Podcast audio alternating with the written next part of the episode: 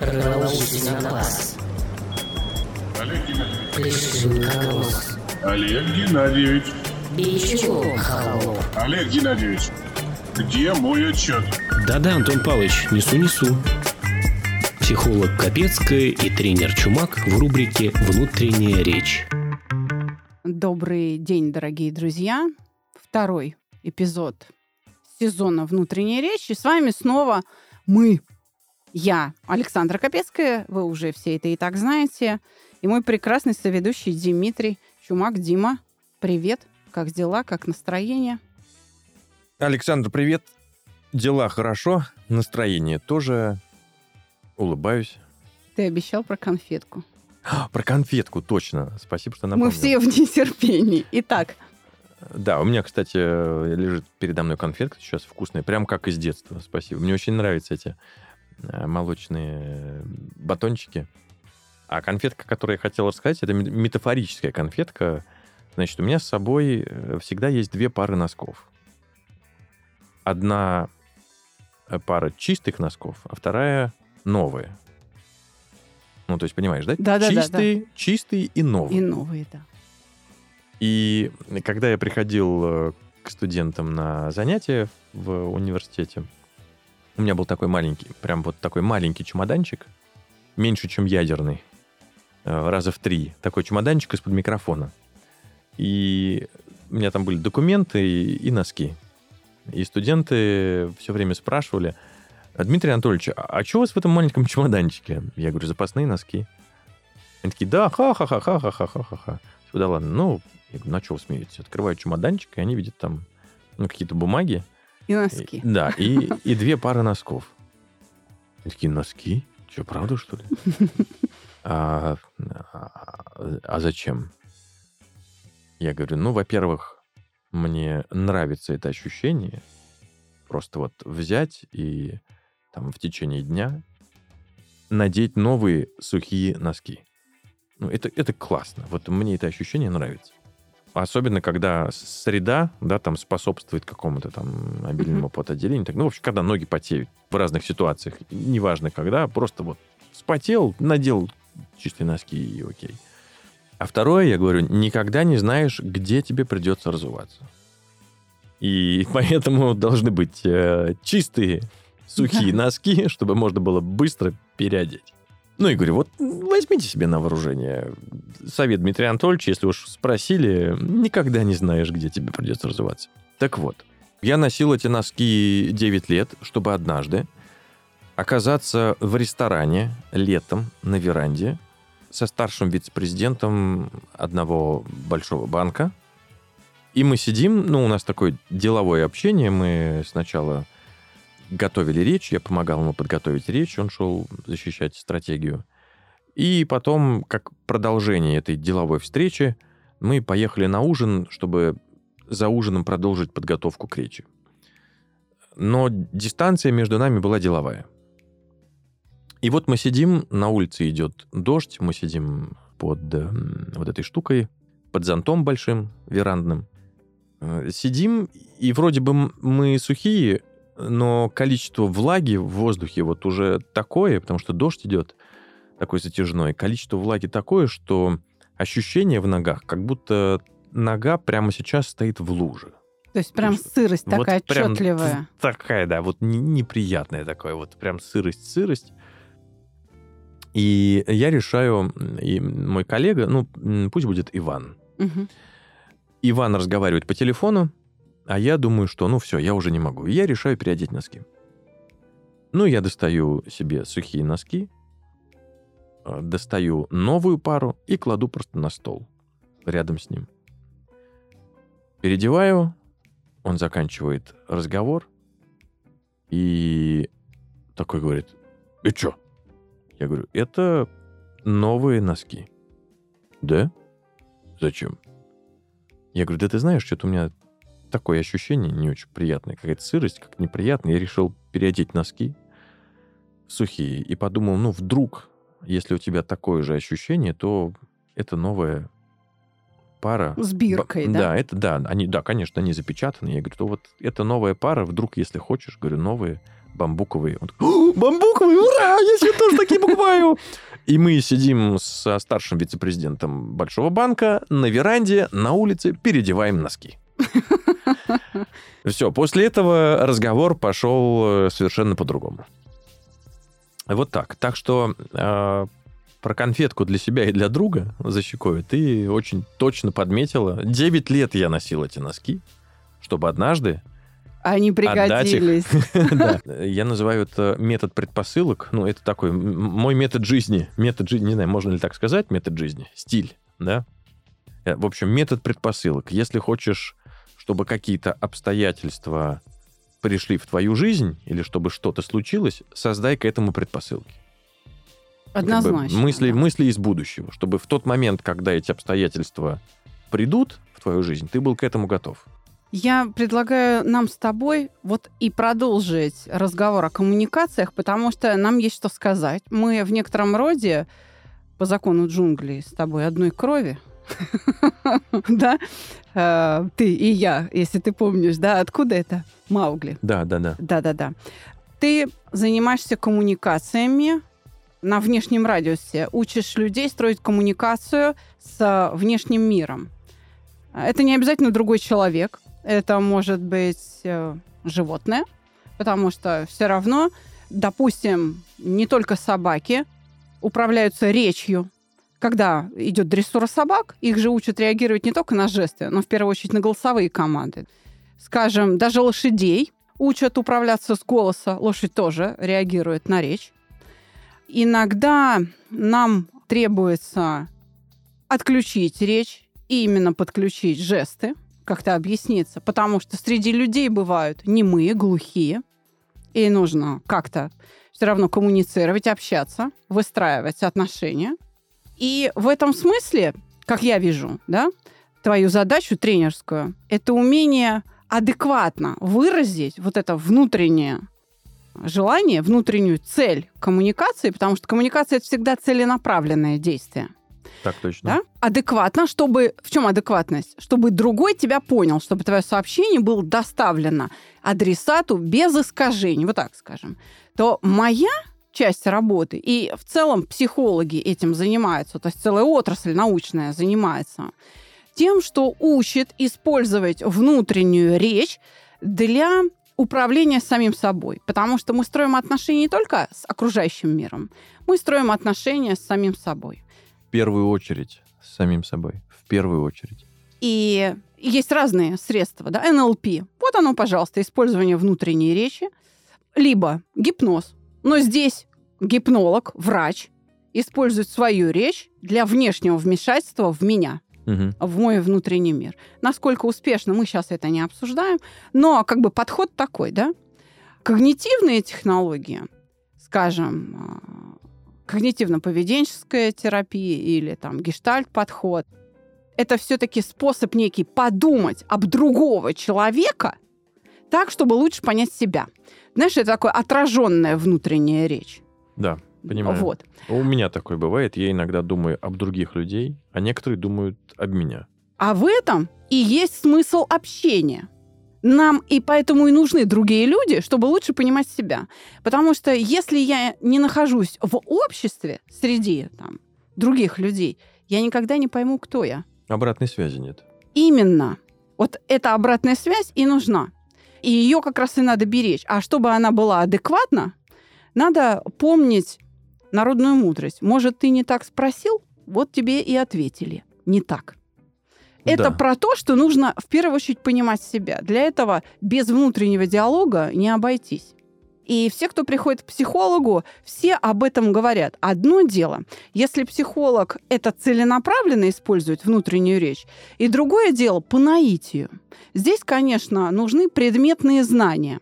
А моя научная школа, теория саногенного мышления профессора Орлова, она целенаправленно применяет вопросы, которые организуют эту внутреннюю речь организуют эту коммуникацию с самим собой. То есть это прям основной объект, основное средство нашей работы. Диалог с собой. Поговори с собой. Задай себе правильный вопрос, ответь на Мгм. этот вопрос. Да, и причем здесь речь идет не о том, что ответы могут быть правильные. Нет, мы так не ставим задачу. Мы не говорим, что ответ может быть правильный или неправильный. Он может быть точный или нет. И в диалоге с собой самое главное – это честность. И если ты самого себя пытаешься обмануть, все, ничего не получится. Здесь нужно предельно искренне самому себе говорить. А чтобы это было не больно, мы прячемся от свидетелей. Мы даем дневник. Внут... Ух ты. Да, при помощи вот этого дневника можно пообщаться с собой, можно записать свои мысли, проанализировать их, оценить их как-то, То есть я отложить, не а потом тебе- вернуться. Да, Я не тебе отвечаю на Не вопросы, мне. но отвечаю на твои на вопросы, мои. но сам себе. Сам себе. То есть ты ведешь диалог с собой. Смотри, когда ты хочешь посмотреть, как ты выглядишь, ты подходишь к зеркалу, Мгм. правда? А когда ты хочешь понять, как ты думаешь, Или Мы с- что я чувствую. да, Я не Э, подхожу к зеркалу. Да, ну вот некую роль этого зеркала может выполнить дневник, чтобы увидеть, как ты думаешь и о чем, что с тобой происходит. Это надо записать. Речь внешняя или внутренняя, да, то есть вот сейчас мы слышим эту речь, а она может быть неслышимой, внутренней. Речь это проявление мышления. Сто процентов. То есть, если нет слов, значит, нет и мысли. Вот такая история. И именно для того, чтобы мышление начало работать, нужно начать говорить. При этом устная и письменная речь физиологически принципиально отличные процессы. Они процессы совершенно разного класса. И это очень мощный инструмент для того, чтобы научиться понимать себя. Поэтому я тебе что предлагаю? В нашем диалоге, в этой рубрике, обменяться знаниями, может быть, предложить какой-то инструментарий тем, кто нам слушает, чтобы они могли лучше понимать себя и лучше доносить свое другим, чтобы это было доступно для адресату. Как тебе такая мысль? Да, супер. Я сейчас эм, из твоих слов понимаю тоже кое-что про себя. И я поэтому и сказал в первом нашем выпуске про себя, что я диванный психолог. И каким-то вещам пришел именно по наитию, и что-то из этого использую. Но не системно и методологически, а по наитию интуитивно. Например, те самые вопросы к себе. Вот прям свежий кейс. Вчера на тренинге мы разбираем ситуацию, как себя вести на фуршете. И частично с точки зрения этики и этикета, в меньшей степени, но в большей степени в плане коммуникации. То есть Мгм. вот как общаться на фуршете. И одна из участниц тренинга подходит и задает вопрос, а как мне сделать так, чтобы вот остальные люди с этим человеком не общались? Как его изолировать от общества? Ничего себе задачка. Да, при этом, ну, контекст, мы на фуршете. И мы прям реально стоим на фуршете. Я говорю, давайте поговорим о том, как на фуршете общаться. И она говорит, а как мне сделать так, чтобы люди остальные на фуршете не общались? Я такой, в смысле? Ну, начинаю задавать уточняющий вопрос. Я говорю, а этот человек кто? Это твой сотрудник, которого ты хочешь закруглить, чтобы он больше не говорил? Или, ну, а эти люди кто? Ну, и она говорит, ну нет, это вот, например, вот спикер на конференции. И вот его после выступления, значит, люди окружили, атакуют вопросами. Вот как мне сделать так, чтобы они с ним не общались? Я говорю, в смысле? То есть, э, давай расшифруем твои слова. Ты хочешь, чтобы человек уделил тебе внимание. Она говорит, да. Я говорю, тогда при чем здесь другие люди? Значит, э, это тебе нужно сделать что-то по отношению к этому человеку, чтобы он тебе уделил внимание. Да, чтобы другие перестали существовать. Для него. Для него, да. Да. Но это не означает, перестали общаться с ним. Это уже он решает, что... Но сама формулировка вопроса, да, и вот это, вот это, вот это умение и навык а, видеть за озвученным вопросом реальный вопрос, вот это мне очень нравится. Это как раз мой исследовательский интерес, и когда мне прилетает какой-то вопрос, а, я всегда задаю, ну, всегда, часто, часто задаю уточняющие вопросы и помогаю человеку раскопать его истинные вопросы. Говорю, а что на самом деле ты хотел спросить? А, В чем твой реальный вопрос? А, Какая у тебя, вот, ну, с чем ты пришел? Какая у тебя реальная проблема? Или что ты хочешь достичь? Ты ведь не хочешь, чтобы люди разбежались. Ты хочешь внимания к себе. Да, да. Ну и дальше мы уже начинаем разбирать эту ситуацию, подбирать инструментарий. И вот мы там, в общем, разобрали этот кейс вчера, что вот можно сделать так, так, так и так. И при этом, если в озвученном вопросе есть эгоизм, да, как сделать так, чтобы другие не общались, а вот только я общался? Ну, как бы, в смысле, расшугать всех метлой, что ли? Это, это такая эгоистическая позиция. А мы перевернули ее в позицию заботы. А как сделать так, чтобы человек, э, с которым я хочу поговорить, остался в комфорте, остальные, которые пришли раньше меня, тоже остались в комфорте, а я тоже получил тот кусочек внимания, который мне важен. И разобрали это из позиции заботы, и все, и мир перевернулся. Целевое действие то же самое, состоялся контакт спикера и зрителя. Но отношение к этому факту и тот путь, к которому мы пришли к этому действию, разный. Вот разный путь, разные отношения. И либо спикер отбрыкнется от тебя и так вот, ну, по-быстрому ответит там на отвали, либо он, наоборот, уделит тебе время и будет благодарен, что ты дождался, не перебивал ни его, ни других, что-то сделал для него, и тогда уже только он отдаст тебе свое внимание, и, и ты его получишь. Да? Чтобы что-то получить, нужно сначала что-то отдать. И вот с этой позиции мы и разобрали эту, этот кейс. А вторая вещь, к которой я тоже пришел по наитию, это как раз прописать, ну, потом уже, понятно, прочитал книги там и так далее, но мне всегда нравились э, земные письма, я их называю «Земля». Вот, я сам писал и пишу письма вот эту землю.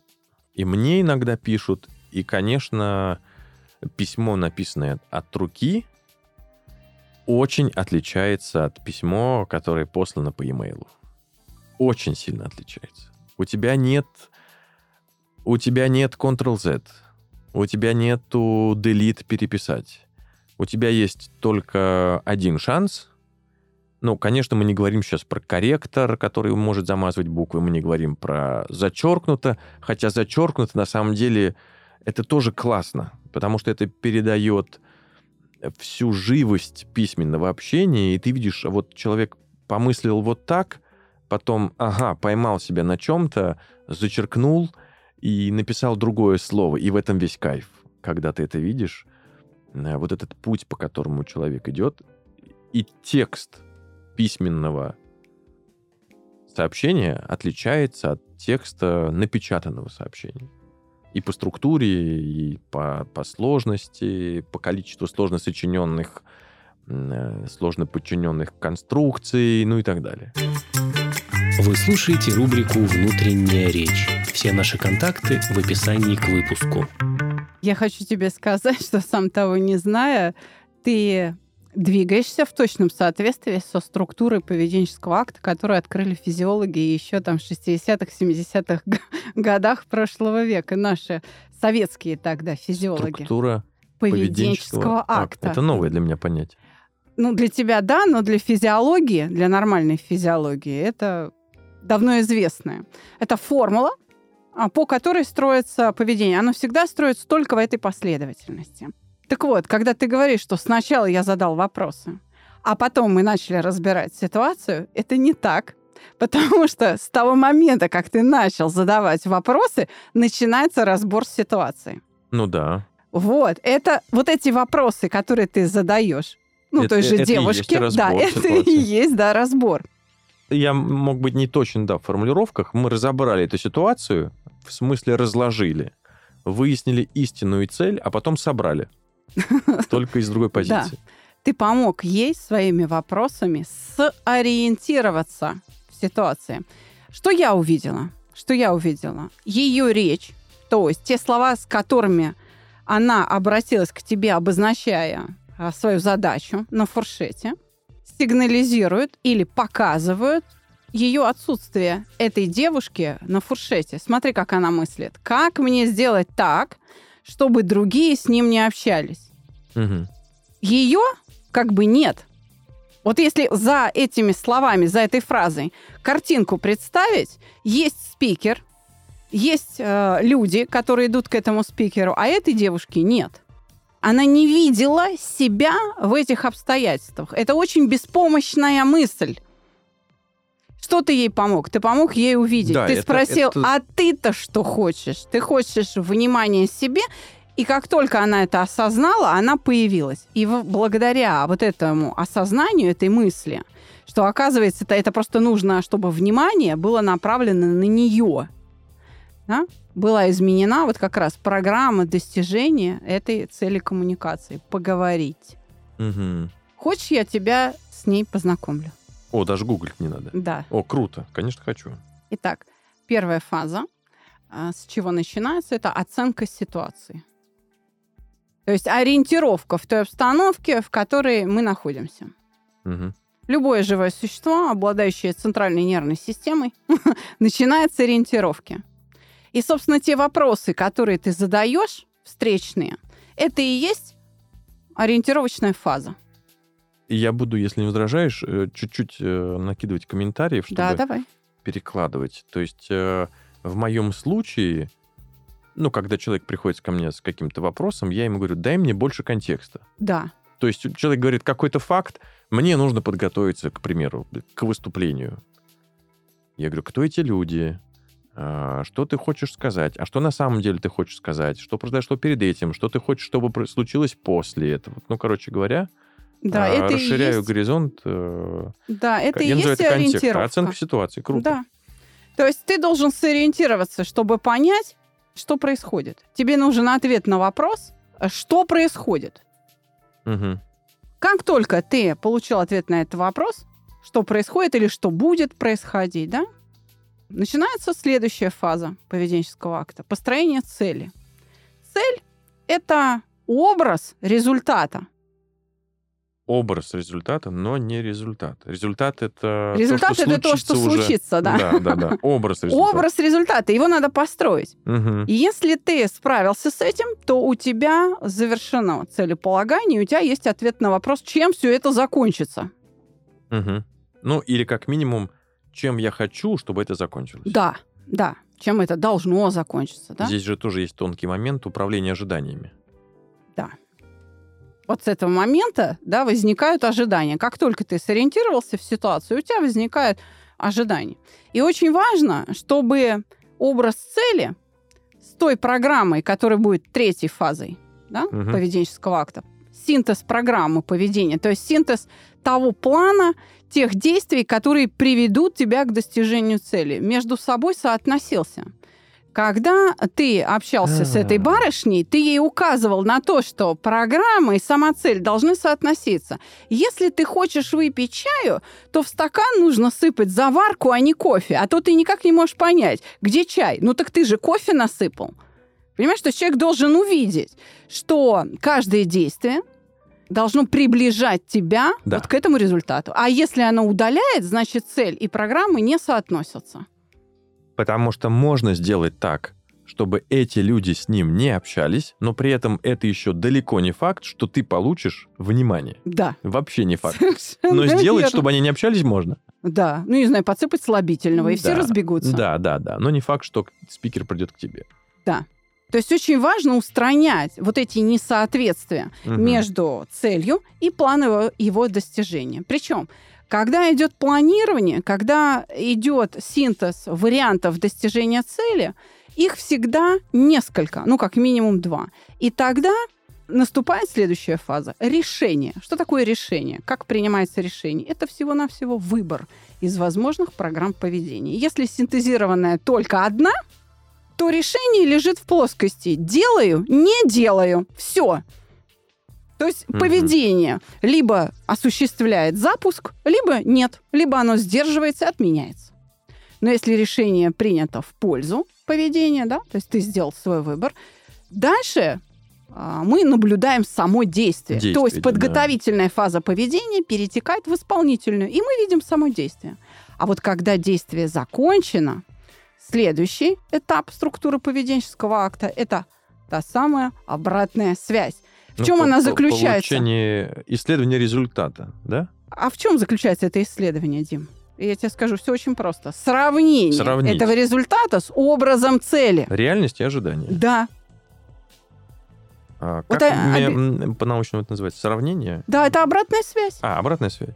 То есть сравнение самого результата выполненных действий с Мгм. образом цели. И тогда понятно, достиг ты ее или нет. Я так э, прокрастинацию в себе останавливаю, когда, ну, когда я понимаю, что прокрастинирую. И один очень простой вопрос себе задаю. Насколько это меня приближает к результату? Ну, или другой там. А, а- а двигает ли это меня к результату? И, естественно, когда это прокрастинация, ответ нет. Хорошо, нет. Так, что мы будем делать дальше? Знаешь, что я говорю своим ученикам, когда ко мне на прием приходит клиент? М. И я вижу проблему, вот это, ну, назовем это так, нарушение, да, или неадекватной коммуникации с самим собой. Я задаю вопрос ему, что ты сейчас чувствуешь? Потому что от того, что ты чувствуешь, будет зависеть то, как ты будешь выражать свою мысль. И что ты будешь делать, да, сто процентов. Да, потому что, смотри, если ты в данный момент или вот в описываемых тобой обстоятельствах напуган, то будут синтезироваться исключительно программы реакции на страх. А вот если ты смел и спокоен, то будут синтезироваться совершенно другие программы поведения. Да. И цели будут совершенно другие. И слова будут другие в речи. Да, поэтому виноват в том, что тебя не понимает не только тупой слушатель, да, дурак, который тебя не понимает, но и ты. Потому что ты, значит, не можешь выразить, что ты чувствуешь. Да. Ты же не какая-то Значит, биологическая а ли машина. ты- а в том ли ты состоянии находишься, чтобы доходчиво выразить свои мысли? Совершенно верно. То есть другой человек тебя может не понимать, потому что он не понимает твоих чувств. И вот здесь заметка на полях. У нас случился эмоциональный разговор с женой. И я, ну, на фоне этого шлейфа эмоций захожу к доче в комнату и, значит, читаю ей эмоциональную лекцию про порядок. Ну, какой-то минимальный, что, значит, дочь, я вообще не могу наступить, не знаю, куда наступить, либо мне будет больно, либо я разломаю твою игрушку. В общем, что это такое, на-на-на. Ну, без трэша, без крика, вот, ну, именно на, на эмоциях. И такой, значит, там что-то говорю и говорю, там, она так слушает, слушает, слушает. Девять лет. И говорит потом, ну, тогда слушала, дождалась конца. Понятно, что аргументировать, э, ну, бесполезно, любой ее аргумент у меня есть. э, Ну, в общем. И она меня дослушала до конца, а потом говорит, пап, а ты чем-то расстроен или мне показалось?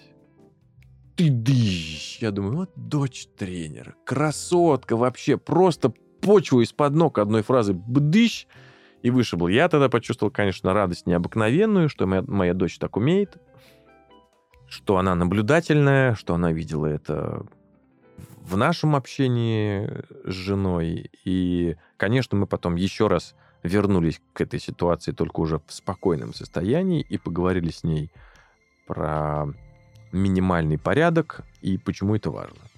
Вот почему так важно каждому тренеру по коммуникациям, ораторскому искусству готовить своих учеников не только правильно говорить, но и правильно себя чувствовать. Потому что Да. идеально подготовленное выступление может не состояться из-за страха стыда. Человек может бояться- несовершенства, да? Да. Человек может бояться вот оказаться в постыдном положении, а, что он с чем-то не справится, там посмеются, не поймут, оплюют, уйдут, не будут слушать. и- Вдруг и что-то не, что- не то да, ляпнул. что, да, совершенно верно. И вот этот участок, он находится, увы, Дима, за пределами профессиональных компетенций таких тренеров. Вот это как раз участок работы психолога. Хотя Сто ваши процентов. упражнения, ваши упражнения очень сильно помогают ослабить этот страх. Да, действительно, и я, тем, кто ко мне приходит, готовится к публичным выступлениям, я им то же самое говорю. Я им говорю, я могу вам убрать страх стыда, но если вы не владеете ораторским искусством, не владеете темой, вы все равно провалитесь. То вы будете просто на чили и расслабоне нес- нести э, Да. ерунду. Да, то есть вы все равно как бы облажаетесь, ну просто вы не будете за это переживать. Да, а да, это да. не то, что вам нужно. Люди не начнут вас понимать, но вам как минимум будет не стыдно за это. Вы перестанете этого бояться. Это сто процентов э, согласен, потому что э, я ведь... Это, например, то, что чувствую я сейчас.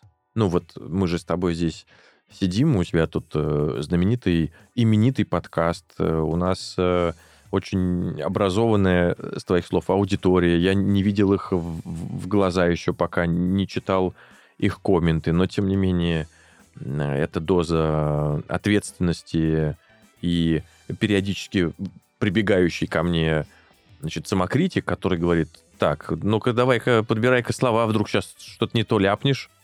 Стыд, не стыд. Ну, вот оттенки, короче говоря, они есть... э, оттенки этого есть в том числе и у меня прямо сейчас. Я это ощущаю, потому что мне, ну, важно не просто поговорить, а чтобы, ну, чтобы люди написали не, не то, что там, о, было классно, там интересно, а для меня ключевое это полезно. Мгм. Полезно. И, конечно, я переживаю за то, чтобы, волнуюсь за то, чтобы наш выпуск был полезным. Первые два точно будут полезны хотя бы тем, что люди узнают свои проблемы в коммуникациях. И это очень важно. Это прям очень и очень важно.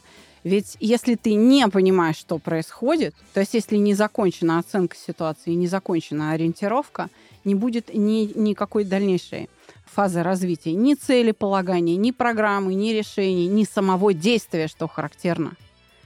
Поэтому когда к психологу приходят люди в стрессе неопределенности, это значит не завершен какой-то этап. Либо нет ответа на вопрос, что делать, то есть нет программы достижения цели, хотя я цель осознаю. Либо нет ответа на вопрос, чем все это должно закончиться, то есть какова цель. Либо нет ответа, что еще хуже. Это самый сильный стресс неопределенности, когда я не понимаю, что происходит. В чем, Мгм. так сказать, содержание. Это первый пункт вообще. Да, да, вот это Да, здесь самое сильное волнение. самое сильное волнение, самый Зона сильный неопределенности. стресс неопределенности. И а, в этот момент с такими людьми задача психолога снять эту неопределенность. Почему и начинается любая встреча с диагностики. Вот так вот. А, собственно, ты это выполняешь каждый раз, когда тебе приносят задачу при помощи правильных вопросов. Знаешь ты это или нет, но то, что ты делаешь, задавая вопросы, помимо того, что выполняешь ориентировочную фазу, да, ты применяешь маевтику. Повивальное искусство, можно сказать, родов вспоможения, придуманное Сократом. Слушай, я сейчас вспомнил э, ситуацию э, про ориентировку. Э, Моя жена летела в Черногорию. Одна. Мы отправили, ну, мы с дочей, с двухлетней, отправили ее в Черногорию. Я говорю, лети, отдыхай. И наша хорошая знакомая обещала ее встретить. Говорит, ты только приезжай, все найду. Гостиница, апартаменты, заберу с аэропорта, отвезу, привезу. В общем, только приезжай. Окей, билеты куплены. Приезжай, все. Она знает, когда прилетает самолет и так далее. Жена прилетает, а нашей знакомой в аэропорту нет. То есть жена в новом городе, одна, чужой Её не стране. встречают. Да. стресс дичайший, потому что э, жена и карты, э, ну, в общем, это, это не ее конек. Не любит, она, она, она разбирается в картах, но просто сильно это не любит. И первое, что я сделал, как раз интуитивно, я говорю, найди какой-нибудь э, предмет, памятник, статую, колонну. Я говорю, посмотри, обернись вокруг, что ты видишь? Она начинает мне описывать. Я говорю, найди какой-нибудь памятник в любом аэропорту. Есть э, ну, что-то значимое, какое-то место, возле которого все встречаются. А Дальше я все организую. Я говорю, сейчас твоя задача найти это место. Я, и вот это как раз была ориентировка ситуации. Ну, а дальше я уже там решил проблему, ее забрали с аэропорта. Вот. Вот так, Круто. а, да, выполняется психотерапия. И неважно, знают ли преподаватели, тренера по ораторскому искусству, по коммуникациям об этом, но они, по сути, если задают правильные вопросы, да, они помогают снять этот стресс неопределенности. И это очень важно. А маевтика? Маевтика — это э, искусство задавать правильные вопросы. Это то, чем занимаются современные коучи. Это то, чем, как ни странно, занимаешься ты, задавая вопросы своим ученикам. Где выступление? Какое? Кто эти люди? Что ты хочешь им сказать? Да, мне, мне вот часто такие говорят, простые и нехитрые. э, мне часто говорят, что, ну, точнее, спрашивают, Дима, ты коуч, что ли? Я говорю, «Н- нет. Соглашайся. Не, ну, определенно я использую какие-то коучинговые инструменты. Ну, что такое коучинговые инструменты? Есть, в общем, есть какой-то там мой бэкграунд, да, вот какой-то человек собрал это все в методологию и назвал это коучингом. Мгм. Хотя я использовал это еще и до того, как э, слово коучинг пришло в мою жизнь. Но Мгм. потом я это узнал. А, это, оказывается, коучинг. Но в силу того, что эм, я не проходил специализированного обучения, потому что коуч очень трепетно относится э, в силу того, что это сейчас мега популярное слово, и у любого бизнес-тренера, у многих бизнес-тренеров есть приписка бизнес-тренер, коуч, э, ментор, наставник, и пошло перечисление, хотя часто люди даже не знают, чем тренер отличается от коуча.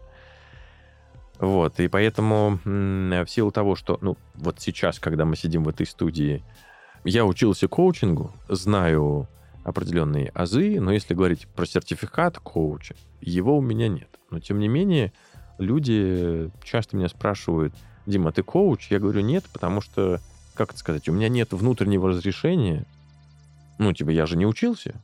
Как я могу себя называть коучем? Я же не учился. На тренера я учился. Поэтому я, у меня есть разрешение называть себя тренером. И, по крайней мере, я понимаю, что делает тренер и чем он отличается от коуча. С другой стороны, тренер без коучинговых навыков так себе тренер. Предлагаю на этой честной, откровенной ноте завершить наш с тобой второй выпуск. Мы встретимся в третьем, и я попрошу наших слушателей присылать свои вопросы. А тебе предлагаю начать обсуждать инструменты, которые используются в коммуникациях. Я расскажу о своих, а ты о своих. Согласен? До новых встреч. Присылайте вопросы и честную обратную связь. Интересно ли? И что именно интересно, что вызвало отклик, зацепило, чтобы мы знали, куда развивать дальше нашу тему и о чем говорить. Всего вам доброго. Встретимся через неделю. До свидания. Пока, пока. Как работает внутренняя речь?